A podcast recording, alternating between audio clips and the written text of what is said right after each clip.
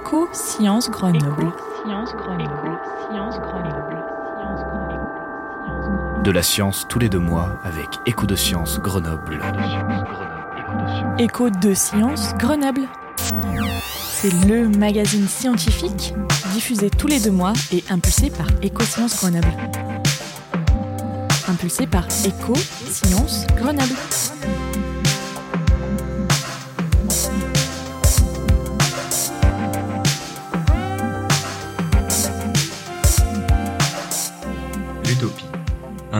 Irréalisable que l'on ne peut s'empêcher de poursuivre.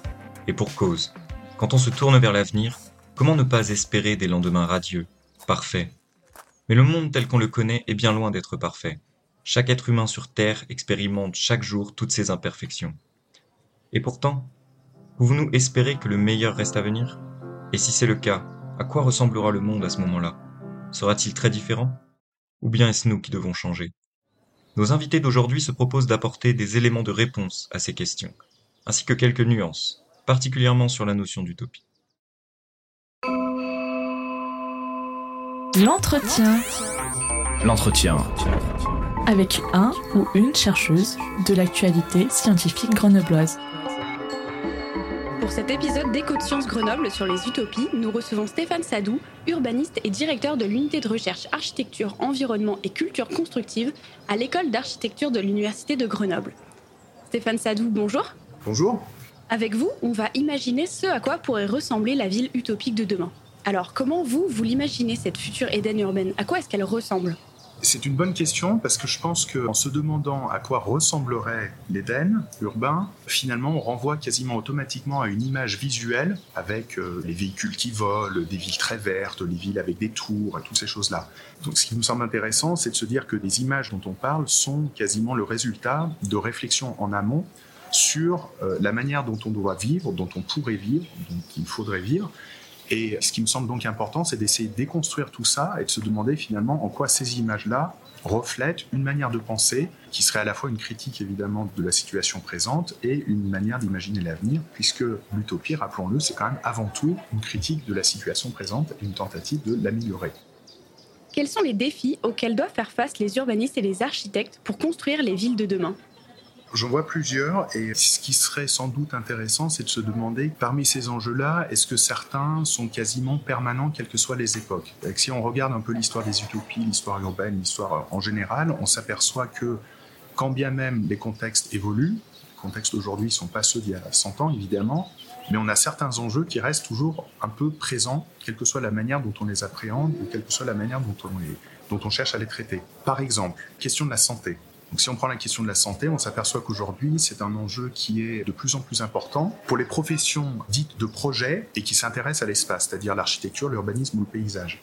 Ce qui est intéressant, c'est qu'on s'aperçoit qu'aujourd'hui, il y a une espèce de tentative de nouveau mariage, on pourrait dire, entre ces disciplines-là et notamment celle de la santé, qu'on avait il y a une centaine d'années quand l'urbanisme notamment apparaît comme discipline, à cette époque-là où on était dans un contexte très différent évidemment de la ville industrielle avec toutes les questions euh, voilà, d'étalement urbain, d'insalubrité, de densité trop élevée avec tous les problèmes qui s'en suivaient, notamment euh, les épidémies. Évidemment, le contexte aujourd'hui est très différent, mais on s'aperçoit que malgré les 100 ans qui nous séparent de cette époque-là, on n'a pas forcément encore trouvé des modèles urbains ou des manières de concevoir la ville qui n'aient pas des effets néfastes sur la santé des populations. Et on s'en est aperçu il y a quelques années dans le cadre d'une collaboration que l'unité de recherche AECC a eue avec des collègues de l'Université Grenoble-Alpes, notamment au CHU et à l'Institut pour l'avancée des biosciences.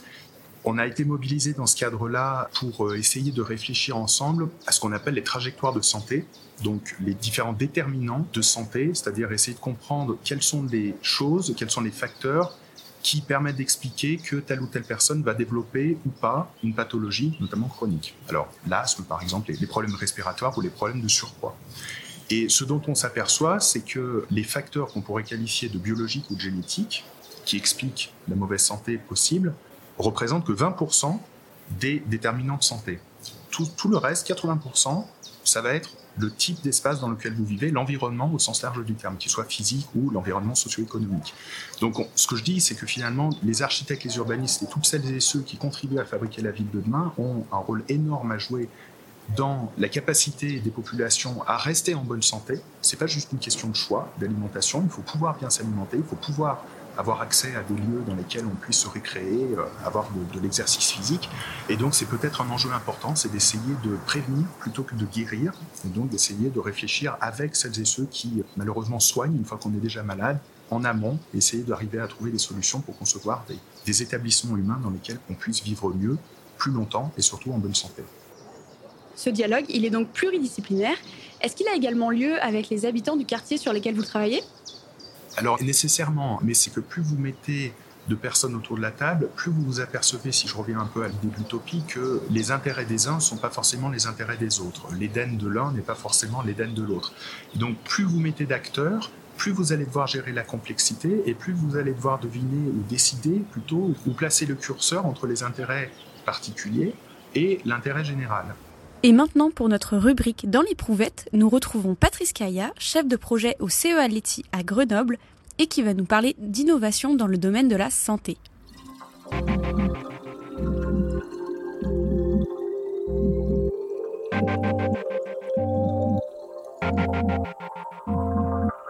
Sous l'éprouvette, la la cuvette.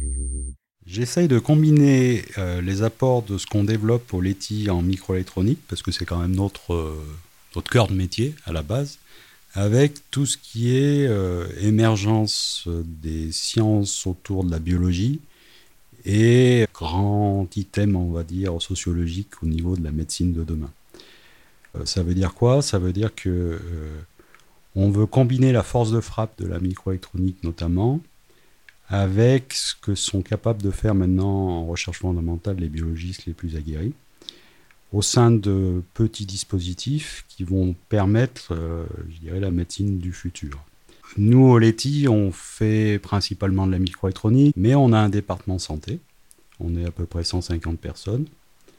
Et on se nourrit à la fois des développements des autres départements, mais également des contacts qu'on peut avoir soit avec le monde de la clinique, c'est-à-dire les médecins, les besoins, soit le monde de la recherche fondamentale en biologie.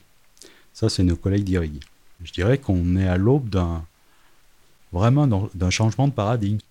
Il va y avoir un foisonnement de, nouvelles thérapies. Ça, c'est une réalité.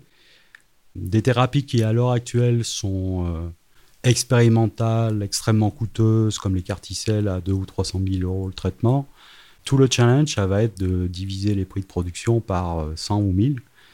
Et en ce sens, je suis relativement optimiste parce qu'il y a une force de frappe en termes d'ingénierie et de chercheurs en biologie. Ça devrait relativement converger assez rapidement maintenant.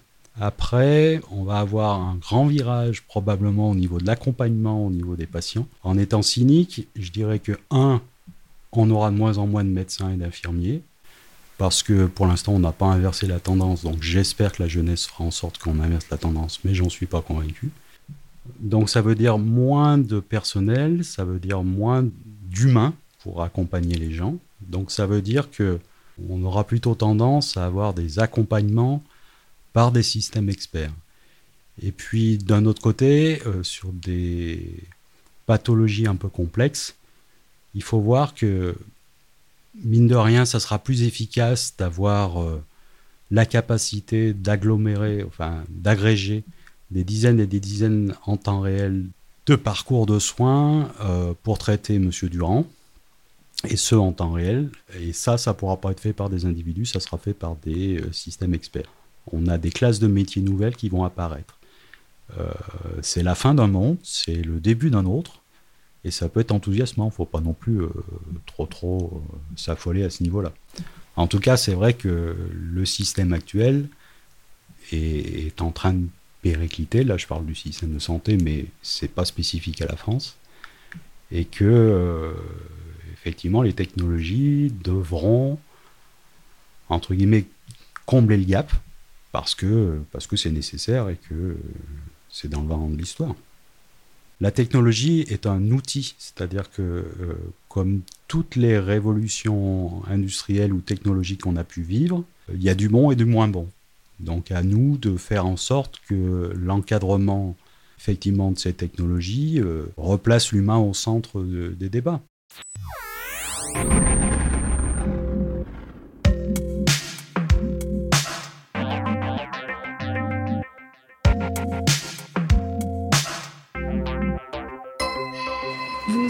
De différents types de quartiers et vous avez notamment travaillé sur les Garden City ou euh, les cités-jardins en français. Est-ce que vous pouvez nous expliquer ce que c'est? Alors, vous faites bien d'utiliser le terme anglais, puisque au sein de notre équipe, on a toujours essayé de faire la distinction justement entre la cité-jardin qu'on entend comme étant la traduction et la translation française du modèle, qui est né en Angleterre effectivement, mais qui a voyagé à travers le monde entier, hein, qui a trouvé des déclinaisons ou des réinterprétations de partout. Nous, on a vraiment euh, essayé de se centrer sur le modèle original, donc qui apparaît en Grande-Bretagne effectivement en 1898, pour être précis, à travers des travaux d'un homme qui s'appelait Ebenezer Howard et qui cherchait grosso modo dans le contexte très spécifique de la ville industrielle britannique à essayer de trouver une alternative aux deux grandes familles d'établissements humains qu'on trouvait à l'époque, c'est-à-dire d'une part les villages notamment à la campagne, en zone rurale, et les villes industrielles dont la croissance inquiétait énormément. Donc son constat consistait à dire que ni l'un ni l'autre à l'époque n'était acceptable. On avait à la fois des avantages et des inconvénients dans chacun des types d'établissements. En ville, vous aviez accès à l'emploi, vous aviez accès à davantage de ressources, mais en même temps, la densité était telle que on avait des épidémies de choléra et d'autres problèmes qui apparaissaient. Et puis à la campagne, vous aviez sans doute l'air beaucoup plus pur, mais vous aviez de moins en moins d'emplois, notamment en raison de l'exode rural, des populations quittant les campagnes pour les villes. Et alors ce modèle-là, nous, on a essayé de s'en emparer pour différentes raisons. La première, c'est qu'en 2014, les gouvernements successifs font face à une crise de logement qui dure depuis des décennies, sans vraiment avoir trouvé de solution. Et le gouvernement, à l'époque de coalition de David Cameron, a évoqué l'idée de programmer de nouvelles Garden Cities, que je mettrai entre guillemets, parce que la mesure dans laquelle on est vraiment sur ce concept-là est assez discutable de mon point de vue, mais l'idée était de dire que ça ne serait seulement qu'à partir du moment où on construirait de vraies villes nouvelles avec euh, jusqu'à 50 000 habitants qu'on arriverait à résorber cette crise du logement. Et donc, ce qui nous semblait intéressant, c'était d'essayer de voir ce qui avait été conservé du modèle original, ce qui n'était plus conservé, et si on pouvait d'une certaine manière vraiment qualifier ces établissements humains de Garden Cities. La deuxième raison pour laquelle on s'y est intéressé, et on l'évoquait tout à l'heure, c'était la question de la santé, puisqu'on s'aperçoit effectivement que, en creusant un peu le concept, qui est, mon point de vue, un peu trop fréquemment assimilé à quelque chose quasiment d'horticole, c'est-à-dire on imagine un peu la ville verte, la cité-jardin, c'est la verdure, mais c'est beaucoup plus que ça. C'est vraiment une approche qu'on pourrait qualifier d'écosystémique, qui traite à la fois la question effectivement de la forme urbaine, mais de la mobilité, de l'agriculture urbaine, de l'alimentation, de la gouvernance, du foncier, c'est-à-dire à qui appartient le sol, comment est-ce qu'on gère la question des plus-values, et comment est-ce qu'on évite la spéculation, et comment est-ce qu'on essaye de faire en sorte que la hausse de la valeur du foncier issue de la construction d'une ville nouvelle puisse justement non pas tomber uniquement dans les poches des propriétaires, mais au contraire revenir à la communauté pour pouvoir financer toutes les infrastructures, les biens et les services qui permettent notamment aux populations de vivre mieux que ce soit dans le domaine de la santé ou d'autres. Pour nous, si vous voulez, l'intérêt du modèle, c'est pas tellement de se dire qu'il faut le reproduire, parce qu'on ne peut pas évidemment supposer qu'un modèle imaginé il y a 100 ans serait pertinent aujourd'hui. Mais en tout cas, ce qui est intéressant dans ce modèle-là, c'est que dans l'histoire en tout cas de l'urbanisme, il est quasiment le seul à avoir été vraiment écosystémique et à avoir proposé une solution, quoi qu'on en pense, qui prenait en compte autant de paramètres et de facteurs différents et qui essaie justement d'arriver à un ensemble cohérent. Et c'est d'autant plus intéressant quand on s'aperçoit que Howard lui-même n'a jamais prétendu avoir tout inventé, mais il a simplement prétendu être le premier à avoir assemblé de cette manière-là des idées qui ne lui étaient d'ailleurs pas propres, puisque quand on regarde son ouvrage, on s'aperçoit que lui-même renvoie à des pensées utopiques et à des penseurs utopiques antérieurs, parfois à première vue contradictoires, qui abordaient pour certains la question euh, de la déconcentration des populations des activités, pour certains euh, de la propriété privée. Voilà. Donc c'est cet assemblage peut-être aussi qui est intéressant aujourd'hui, de se demander si on veut imaginer l'Éden de demain, quels sont les leviers sur lesquels il faut jouer, en quoi est-ce qu'ils sont compatibles, contradictoires, et comment est-ce qu'on arrive à les assembler de manière à ce que ça fonctionne. J'imagine que ces leviers sont très différents selon les lieux et les époques. Est-ce que vous connaissez d'autres projets que l'on peut qualifier de villes utopiques? Alors, au risque de vous décevoir, je vais peut-être donner un seul exemple, qui est la Garden City de Letchworth, qui est la première à avoir été érigée à partir de 1903 en Angleterre sur le modèle de Howard, par Howard et ses acolytes. C'est le seul cas, à ma connaissance, hein, qui conserve aujourd'hui le fonctionnement qui a été imaginé à l'époque, qui est d'une certaine manière un, principe un peu de municipalisation du foncier, où une grande partie du sol appartient encore à ce qui prend aujourd'hui la forme d'une fondation, qui ne se substitue pas à la municipalité, mais qui vient en plus, donc c'est une forme de subsidiarité. Et le fait qu'une grande partie du foncier appartienne encore à cette fondation veut dire que les loyers, puisqu'on est souvent dans des cas de, de location, les loyers issus de ces propriétés retombent dans les caisses de la fondation qui récupère plusieurs millions de livres sterling par an et qui peut financer tout ou en partie en tout cas ce que la municipalité elle-même ne peut pas euh, financer, faute de moyens évidemment, parce que là-bas comme ailleurs, les budgets des organismes publics sont en chute libre. Et donc par exemple, si vous êtes dans une situation de précarité énergétique, vous souhaitez euh, rénover votre logement, vous n'avez pas les financements pour mettre du double vitrage, la fondation va vous aider, va vous subventionner. Si votre enfant souhaite apprendre le violon et que vous n'avez pas l'argent pour acheter l'instrument, on va vous l'acheter. Si vous êtes une personne âgée, que vous ne pouvez pas vous déplacer pour aller faire vos courses ou aller au théâtre, un transport à la demande va vous y emmener. Après avoir parlé de divers projets utopiques autour du logement, on accueille maintenant Anna Elgato, étudiante en master de communication et culture scientifique à l'Université de Grenoble, et aussi notre audacieuse du jour. Elle va nous parler d'un projet dans un autre domaine, celui de la valorisation des femmes en sciences, un sujet qui a également son importance lorsque l'on parle du monde de demain.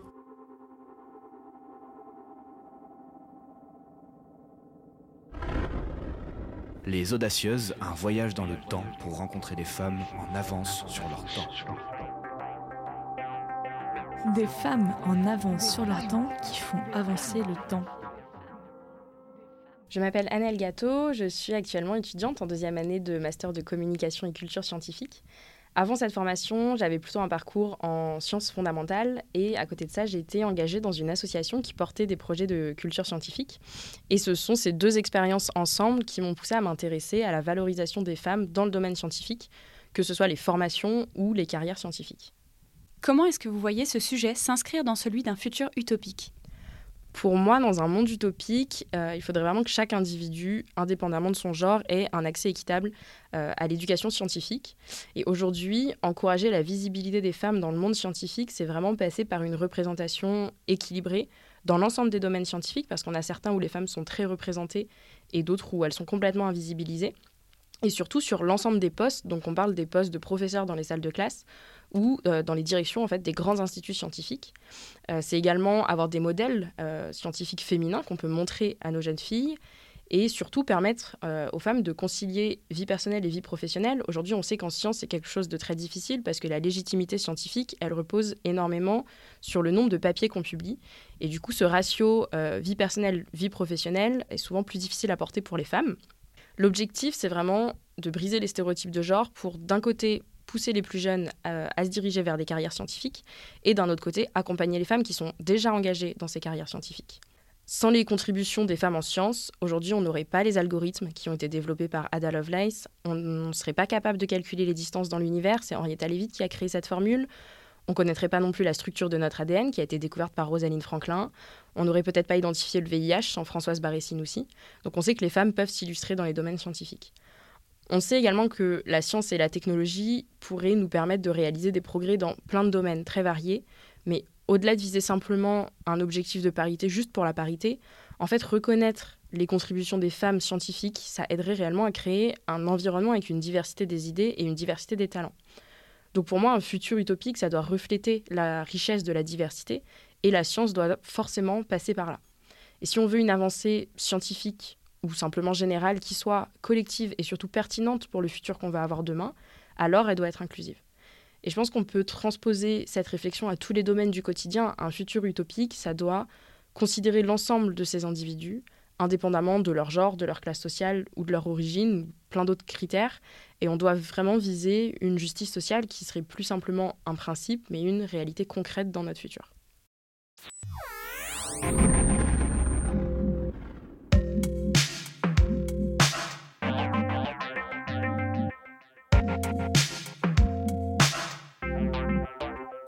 Quelles sont vos références à vous?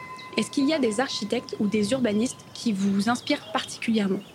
Alors, je pourrais en parler pendant des heures, mais je vais, peut-être répondre avec un exemple précis. Il se trouve que je suis en train de travailler avec deux de mes collègues, Gilles Varina et, Cynthia Goragobin, sur la, biographie de deux architectes urbanistes américains, Andrés Duhani et Elisabeth Plattersberg, son associée et euh, épouse, par ailleurs, qui sont tous les deux cofondateurs d'un mouvement qui est sans doute l'un des plus importants qu'on ait connu au XXe siècle aux États-Unis et qui a connu des ramifications à travers le monde, qui est le Congrès du Nouvel Urbanisme qui se positionne un petit peu contre l'étalement urbain et notamment contre la pensée fonctionnaliste où vous allez, pour faire très simple, séparer les zones où vivent les gens, les zones résidentielles, des zones où on travaille, des zones de services, voilà. Bon. Et la raison pour laquelle je trouve leur travail assez remarquable, c'est d'essayer de voir comment ils ont, tout au long de leur carrière, essayé d'articuler une forme de recherche qui passe par la pratique une forme de recherche qui serait propre à l'architecture et à l'urbanisme, c'est-à-dire ancrée dans le projet et qui dialogue vraiment avec la pratique et le projet, qui essaye vraiment de construire une pensée et de l'expliciter, c'est-à-dire qu'on n'est pas dans le dogme. Et comme il y a quand même 30 ans de bagage, je suis assez sensible à la manière dont ils ont pu construire ce discours dont ils ont su à la fois tenir une ligne directrice et dont ils sont capables aujourd'hui aussi de reconnaître ce qu'ils auraient peut-être pu faire différemment et la manière dont leur propre pensée pourrait évoluer puisque ce qu'ils imaginaient dans la fin des années 80 n'est plus forcément ce qui est pertinent aujourd'hui. Est-ce qu'il y a encore d'autres critères pour rendre nos villes plus justes? Alors là-dessus, je reviendrai sur la question du foncier, moi qui m'intéresse particulièrement, même si c'est un véritable casse-tête. Pour moi, l'un des principaux enjeux, c'est d'arriver peut-être à trouver un entre-deux. De manière très caricaturelle, on s'aperçoit qu'il y a quand même deux visions qui peuvent s'opposer. D'une part, celle que certains appelleront capitaliste, d'autres néolibérales, c'est-à-dire voilà, tout ce qui relève de la spéculation, de, de l'enrichissement d'une minorité euh, au détriment de la majorité, et d'autre part une vision qui serait beaucoup plus basée sur une forme de collectivisme, voire de communisme. Bon, je pense que ni l'un ni l'autre n'est acceptable, il faut arriver à trouver un entre-deux, et donc si je vous renvoie encore une fois à la Garden City que vous évoquiez tout à l'heure, sur laquelle on, on travaille beaucoup, on s'aperçoit que l'un des coups de génie de Howard a essayé justement de trouver une alternative à ces deux modèles, en disant que effectivement, il faudrait pour pouvoir encaisser les plus-values issues de la, construction d'une ville nouvelle, il faut que le sol soit municipalisé. Pour autant, quand vous faites appel à des investisseurs qui prennent un risque et qui vous aident en vous apportant des financements pour acheter ce foncier, c'est quand même relativement normal de rétribuer le risque. Pour moi, l'intérêt de la Garden City, c'est de l'avoir avant tout comme un modèle économique plutôt qu'autre chose. Il avait réussi à trouver un système où, dans un premier temps, les investisseurs qui lui avaient permis d'acheter les terres pour construire cette ville nouvelle étaient non seulement remboursés de leur investissement, mais bénéficiaient d'une plus-value à travers un taux d'intérêt. Et une fois que c'était remboursé, tous les profits, les plus-values, retombaient dans les caisses municipales pour permettre d'investir au bénéfice de la société. C'est pour ça que je parle de curseur. Moi j'ai toujours un peu peur des effets balanciers où on est dans un extrême ou dans l'autre. Et c'est là où peut-être la pensée utopiste est à la fois intéressante et parfois dangereuse. C'est toujours un peu noir ou blanc. Moi, ce qui m'intéresse, c'est un peu plus les zones grises et essayer de voir comment on peut justement équilibrer les choses ou trouver des solutions pour harmoniser ou faire dialoguer des facteurs ou des idées qui sont peut-être à première vue un peu contradictoires. Est-ce que c'est important pour vous de préciser que la ville utopique n'existe pas, mais que c'est à nous de construire les villes qui se rapprochent de cette image? Moi, je ne crois pas à la ville parfaite. Je vous le dis franchement, je ne crois pas à la ville parfaite, tout simplement parce que, encore une fois, je ne pourrais y croire qu'à partir du moment où la ville est parfaite de mon point de vue. Or, le rôle d'un urbaniste, le rôle d'un architecte, ce n'est pas de rendre les choses parfaites de son point de vue, c'est d'essayer de faire du mieux qu'il peut, du mieux qu'elle peut, pour améliorer la qualité de vie du plus grand nombre. Donc à partir du moment où on allait prendre les choses comme ça, je pense que l'utopie reste importante et elle reste essentielle, notamment parce que, comme je l'évoquais tout à l'heure, l'intérêt de l'utopie, c'est avant tout, avant de pouvoir proposer un projet alternatif, il faut déjà être en mesure de comprendre la situation actuelle et d'en faire la critique. Et si on renvoie au genre littéraire qu'est l'utopie, dont tout ça est issu, c'est quand même avant tout la critique d'une société existante. Donc le simple fait de dire que l'utopie devient quasiment un outil ou une manière dont on pourrait s'emparer des problèmes de la complexité pour essayer de réfléchir à ce qui ne fonctionne pas, ça la rend importante. Pour autant, se dire qu'on arriverait à une ville idéale, ça, ça me paraît non seulement peu probable, mais peu souhaitable. L'utopie est très intéressante à regarder du point de vue historique, c'est-à-dire que quand on la considère vraiment, euh, mais quelle que soit la forme, hein, comme une forme littéraire, comme une forme architecturale, urbaine, peu importe, artistique, si on la prend comme étant une critique d'une situation existante et d'une sorte de projetation ou de représentation des désirs ou des craintes d'une société, on s'aperçoit sur un temps long qu'effectivement, elle représente très bien le contexte dans lequel elle a été imaginée.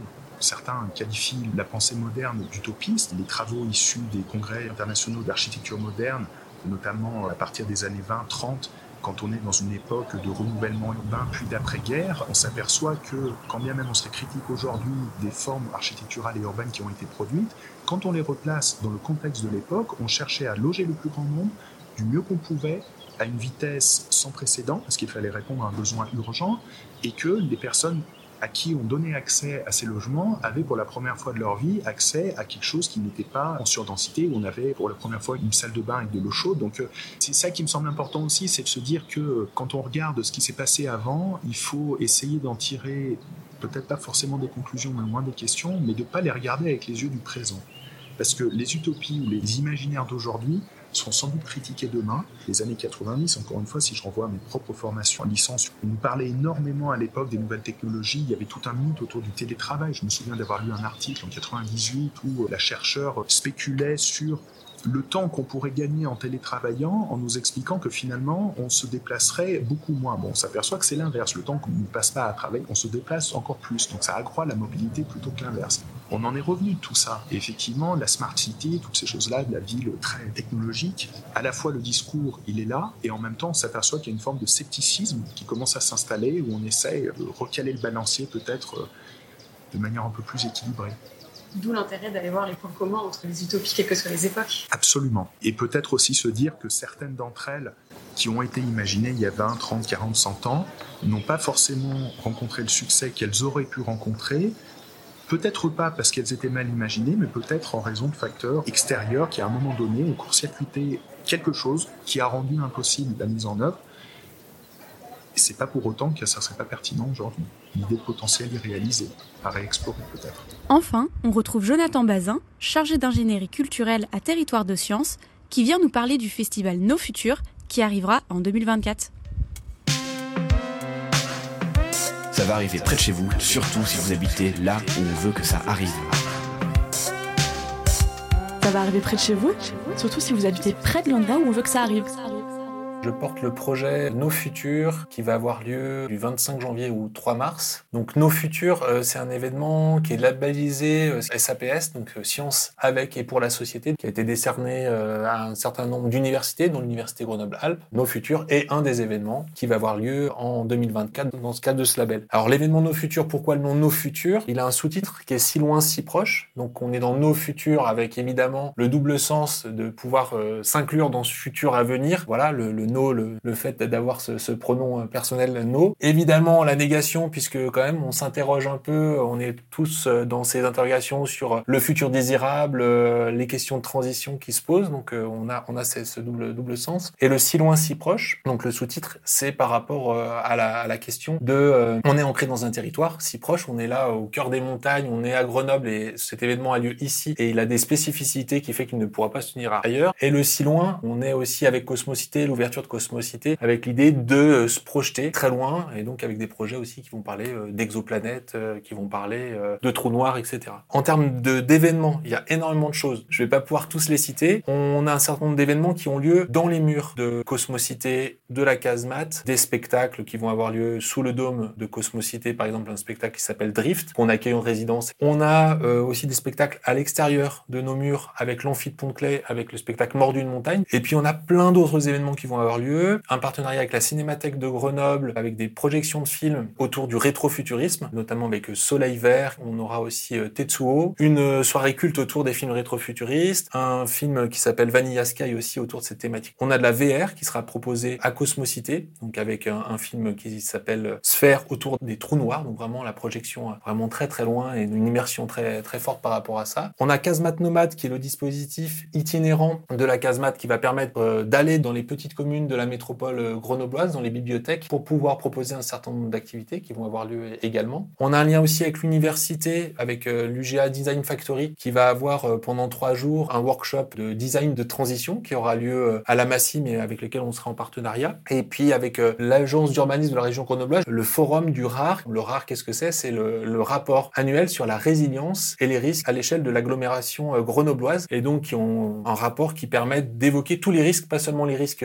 climatiques, mais aussi les risques sociaux, économiques. Qu'est-ce qu'on fait aujourd'hui par rapport à la situation qu'on peut, peut vivre? On a aussi un partenariat avec l'Hexagone de Mélan, puisqu'on va aussi euh, normalement accueillir Eric Lagadec, euh, donc un astrophysicien à Cosmocité, qui a un spectacle avec Guillaume Meurice. Donc voilà, on va être en partenariat autour de leur, leur festival. Donc on a des partenariats avec euh, l'Amphi de Pont-de-Clay, on a avec donc la Cinémathèque de Grenoble, on a avec le Maudit Festival, avec la Maison de l'International. On a des partenariats aussi avec l'école euh, de design de Villefontaine. Il y a la métro de Grenoble avec lesquels on est en partenariat aussi par rapport à la, circulation de la casemate nomade. On a aussi une conférence immersive avec le CNRS qui aura lieu à Cosmocité. On aura aussi sur la galerie, qui est donc à la casemate, le vernissage d'une exposition autour euh, d'innovation. Donc les dates, c'est du 25 janvier au 3 mars, avec un temps fort, on va dire, du 6 au 16 février, avec beaucoup d'événements qui vont avoir lieu, et d'autres événements soit qui sont délocalisés dans d'autres salles, euh, et ensuite, pendant la période des vacances scolaires, euh, bah, le déploiement de la casemate nomade, et le fait d'avoir des films en VR qui sont proposés à Cosmocité pendant toute cette période-là.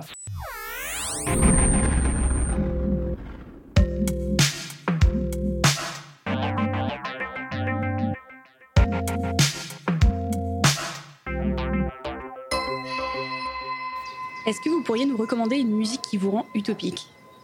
Alors, s'il y a peut-être un titre qui parle de l'avenir et de la manière dont chacun d'entre nous pourrait imaginer un monde un peu meilleur où tout le monde se sentirait peut-être mieux, ça reste quand même Imagine de John Lennon. Je pense que tout le monde s'y retrouve, sans doute, d'une certaine manière. C'est soumis à interprétation personnelle. L'intérêt que j'y vois, c'est que c'est une représentation qui n'est pas forcément contextualisée. C'est juste réfléchir un petit peu de manière pacifiste à la manière dont on pourrait tous vivre mieux. Est-ce que vous pourriez nous recommander une musique qui vous donne de l'énergie? Alors, je vais peut-être répondre par un contre-exemple qui me vient à l'instant. Ça serait ni une source d'inspiration, parce qu'on est peut-être plutôt dans la dystopie que dans l'utopie. On n'en a pas parlé, mais peut-être que c'est l'occasion de boucler là-dessus. Un titre qui date de la fin des années 60, qui s'appelle In the Year 2525.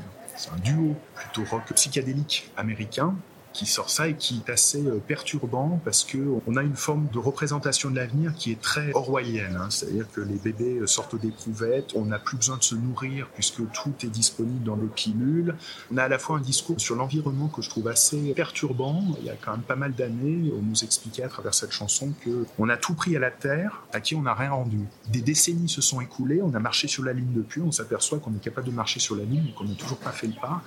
Les questions sont toujours les mêmes et ce titre a d'ailleurs été repris une vingtaine d'années plus tard, il me semble, dans le début des années 80 par un groupe de New Wave qui s'appelle Visage. Et je trouve cette version quasiment meilleure, donc au risque de surprendre, voire de décevoir, mais j'ai plutôt tendance à me plonger dans des choses qui sont pas très heureuses pour essayer justement de me demander comment on pourrait éviter tout ça.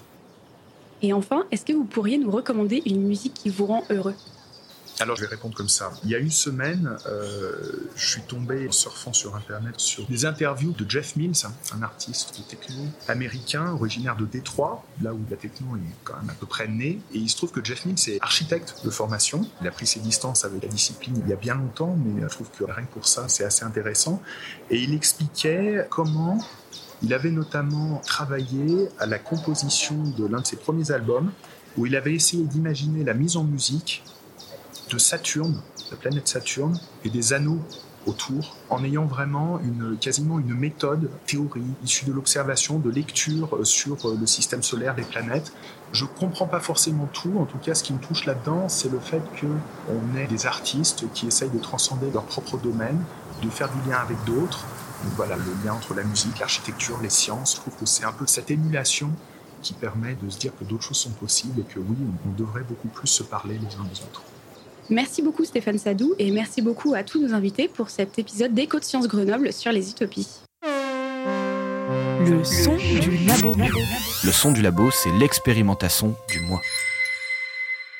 Au début du XXe siècle, un compositeur russe du nom d'Alexander Scriabin imagina la première partie de l'œuvre musicale ultime, censée transcender l'humanité à l'issue de sept jours et sept nuits de représentation, The Final Mystery.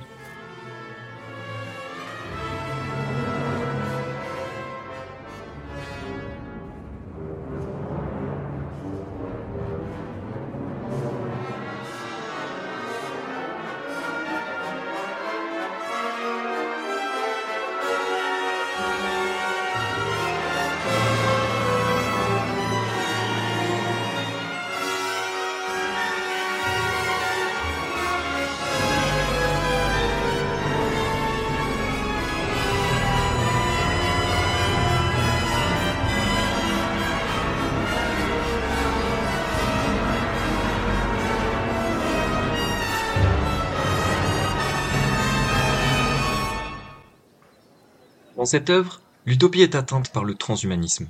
Les êtres humains quittent leurs conditions d'être mortels pour devenir autre chose, des formes de vie supérieures.